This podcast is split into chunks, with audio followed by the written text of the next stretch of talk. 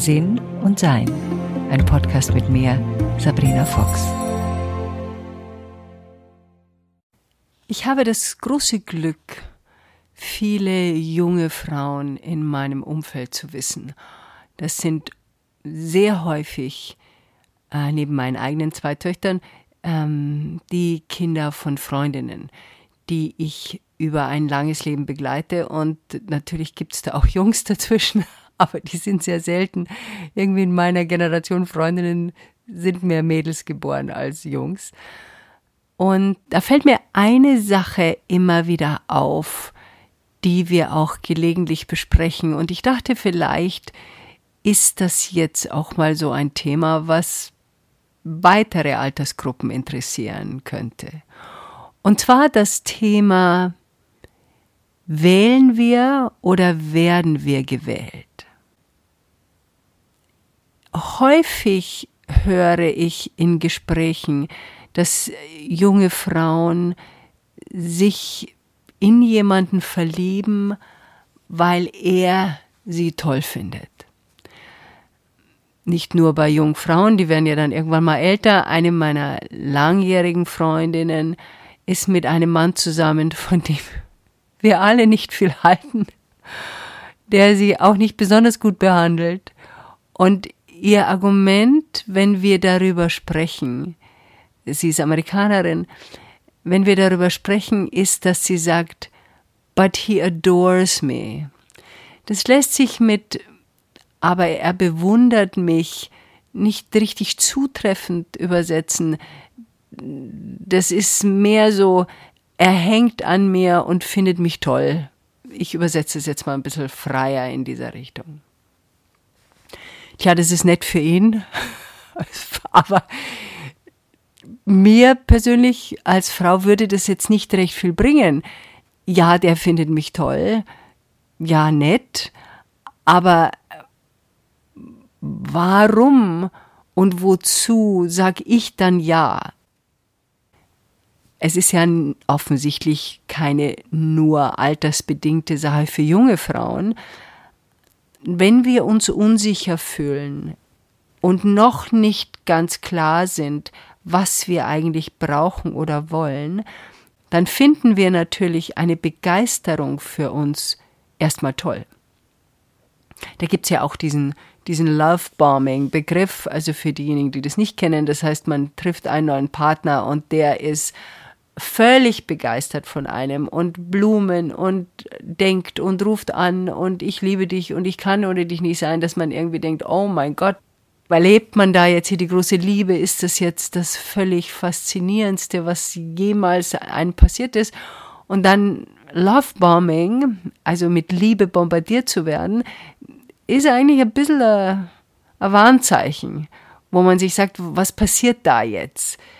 Weil häufig es dann so ist, dass diese Menschen, und es gibt Frauen wie Männer natürlich, in das Verliebtsein verliebt sind also in die Anfänge einer Beziehung, aber nicht in das Fortsetzen einer Beziehung.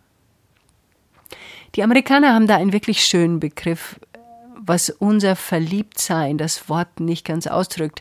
Falling in love, also in die Liebe fallen, finde ich, ist schon ein sehr starker Begriff für sich zu verlieben.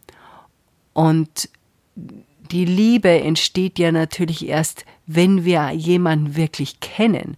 Am Anfang kennen wir die Person nicht. Wir sind hingezogen, wir fühlen uns begeistert, unsere Hormone spielen verrückt, aber kennen tun wir die Person nicht. Das entwickelt sich erst mit Zeit und mit Nähe und mit Austausch, dass wir wissen, mit wem wir es da eigentlich zu tun haben. Und wenn unsere rosarote Brille sehr massiv auf unserer Nase klebt, dann schauen wir halt jetzt mal weg, wenn die ersten roten Fahnen und Warnzeichen auftauchen. Dieses gewählt werden, also jemand kommt auf uns zu und findet uns toll und das berührt uns natürlich, das begeistert uns, erfreut uns, weil wir sehen in der Begeisterung des anderen ein bisschen was, was wir uns vielleicht gar nicht was wir gar nicht erkennen in uns selbst oder was uns noch unvertraut ist in uns selbst. Und natürlich fühlen wir uns dahin gezogen. Und das ist auch die Herausforderung. Die Herausforderung ist zu schauen, fühle ich mich hingezogen, weil die Angel so faszinierend ist? Oder fühle ich mich hingezogen, weil ich den Menschen so faszinierend finde? Wenn wir also von dem gewählt werden zur Wahl gehen, dann können wir auch aktiver auf jemanden zugehen, weil wir sehen jemanden, den wir interessant finden und sagen das auch. Vor vielen Jahren habe ich eine neue Beziehung begonnen, wo ich wusste, dass das eine Beziehung wird. Und er war eher zögerlich unterwegs und ich habe mich mitgeteilt mit dem, was ich empfunden habe. Und habe mich geöffnet. Das war für ihn etwas überraschend, weil er mit sowas nicht gerechnet hatte und er sowas auch nicht kannte. Aber für mich war es so, dass ich wusste, ich glaube, das wird eine Beziehung. Es wurde auch eine, auch eine längerfristige Beziehung. Und ich bin bereit, das Risiko einzugehen, dass der andere sagt, ja Sabrina, süß und wirklich nett von dir, aber ich empfinde so nicht. Das war mir das Risiko wert, weil das ist mir lieber, das liegt an meiner Persönlichkeit, dass ich gleich weiß, die Person ist nicht interessiert, als dass ich, und mein Hirn macht das gerne, in irgendwelche äh, illusorischen Szenarios verfalle, mit dem sich mein Hirn dann, und früher hat es das gerne getan, irgendwie Tage, Stunden, Wochen lang beschäftigt. Das möchte ich nicht. Diese Möglichkeit des Erkennens, wann reagiere ich, weil mich jemand toll findet und wann finde ich die Person selbst interessant, ist eigentlich gar nicht so schwierig, weil ich muss nur schauen und nachforschen, ist mir die Person ursprünglich aufgefallen, bevor dieses Lovebombing oder diese Begeisterung stattgefunden hat. Hat mich da etwas angezogen an dieser Person? Das heißt übrigens nicht, dass jede oder jeder, der interessiert an uns ist, nur wenn er anfängt oder sie anfängt, dass das nicht richtig ist. Es geht nur darum, dass wir erkennen, wann wir diesen Schritt gehen, weil es bequem ist. Da ist schon jemand, der uns sagt, dass er uns toll findet. Also wir müssen das Risiko nicht mehr eingehen, dass uns jemand nicht toll findet, sondern da ist schon jemand, der sagt uns das auch. Und dann kann ich relativ schnell Ja sagen und dann geht es so so in einem Rutsch durch. Und manchmal gibt es eben dieses komische Gefühl ganz tief unten, wozu genau habe ich eigentlich Ja gesagt? Diese Freundin, von der ich sprach, die also in meinem Alter ist, also schon jenseits der 60, ist immer noch mit diesem Mann zusammen. Die Beziehung hat sich nicht verbessert sie ist jetzt äh, krank geworden. Und das Einzige, was er zu ihrer Krankheit sagt, ist, dass er sagt, er will sie nicht verlieren. Und was mache ich ohne dich? Aber diese Gemeinsamkeit, die sie erleben, erleben sie nicht wirklich, sondern er hockt in seinem Büro und sie macht, was sie macht. Und Gespräche oder einen großen Austausch gibt es so gut wie nicht in dieser Beziehung. Eine Beziehung, die eine Tiefe hat, ist eine Beziehung, in der wir uns austauschen können mit allem, was uns ausmacht. Bei der die andere Person auch interessiert daran ist, zu erforschen, was uns ausmacht. Und wir natürlich interessiert sind, was die andere Person ausmacht. Wenn wir also feststellen, dass wir leicht Ja sagen zu der Möglichkeit einer Wahl und nicht wirklich selbst wählen,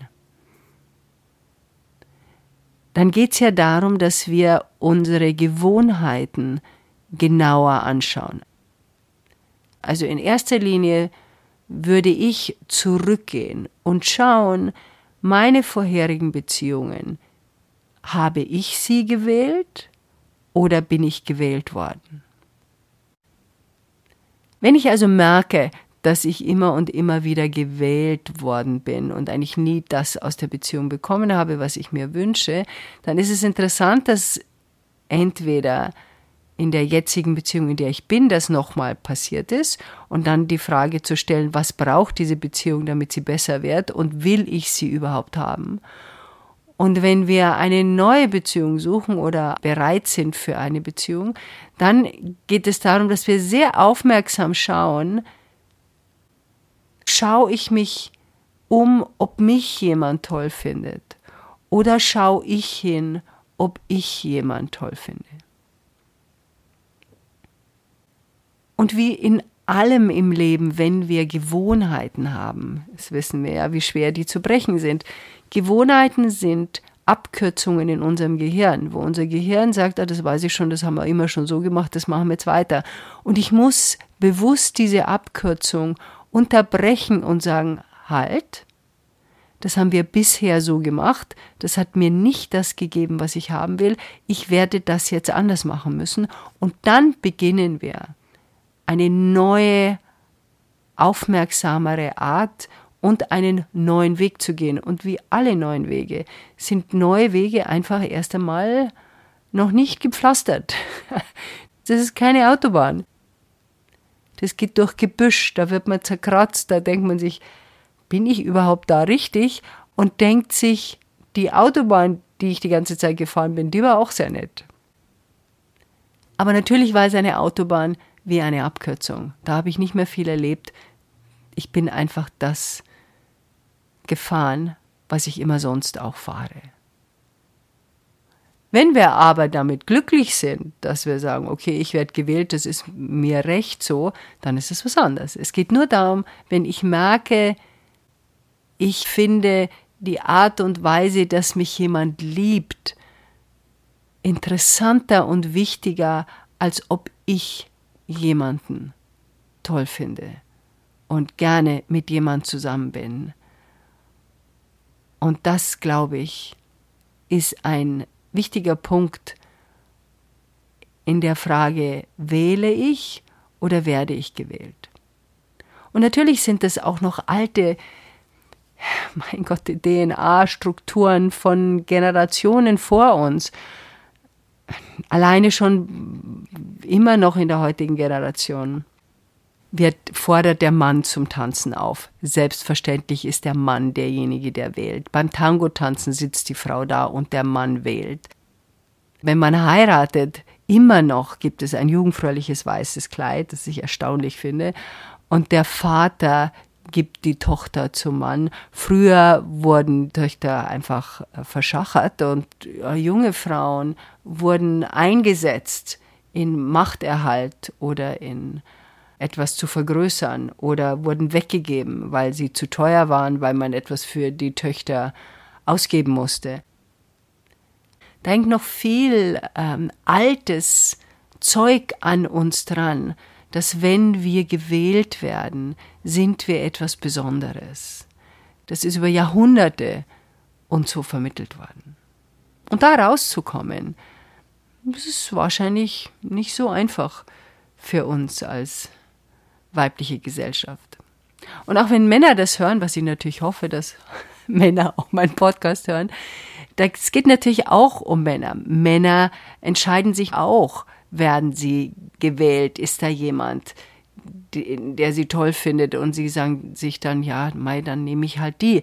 Das ist genauso andersrum. Natürlich weniger mit dem ähm, jahrhundertelangen geschichtlichen Vorereignissen, die viele weibliche Linien betreffen. Aber trotz allem gibt es Männer, wo ich hinschaue und mir denke, das sind so super nette Männer und die haben irgendeinen Drachen geheiratet, wo ich mir denke, weswegen? Was in dir hat gedacht, die Frau passt zu mir? Wenn wir das energetisch betrachten, und ich betrachte das natürlich auch auf der spirituellen Ebene, ist es so, wenn zwei Menschen auf Seelenebene etwas lernen wollen, dann ist derjenige, der unterdrückt wird, möchte lernen, sich nicht mehr unterdrücken zu lassen. Und derjenige, der unterdrückt, möchte lernen, damit aufzuhören. Das ist die Seelenebene. Trotz allem haben wir natürlich die Wahl, um zu sagen, das ist mir zu schmerzhaft, da muss ich raus, wieso lasse ich das überhaupt zu? Beziehungen sind ja sehr spannend und ich habe jetzt beschlossen, im Januar einen äh, Live-Online-Kurs zu geben, jeweils an den Sonntagen.